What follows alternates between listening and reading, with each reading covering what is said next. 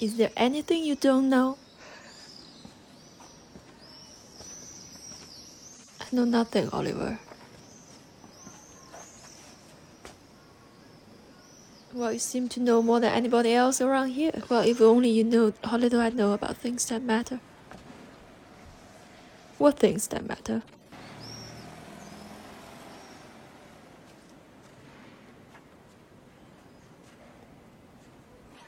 You know what things?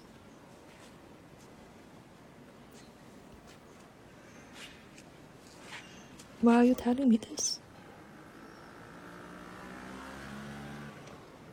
Because I thought you should know. Because you thought I should know? Because I wanted you to know? Because I wanted you to know.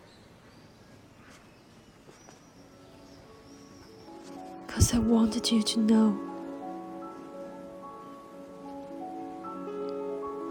Because I wanted you to know.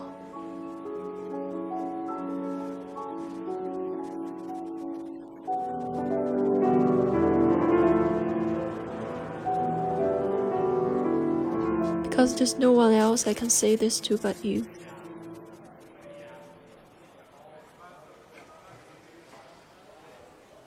Are you saying what I think you're saying?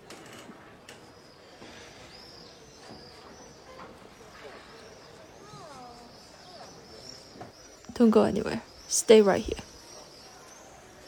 You know I'm not going anywhere.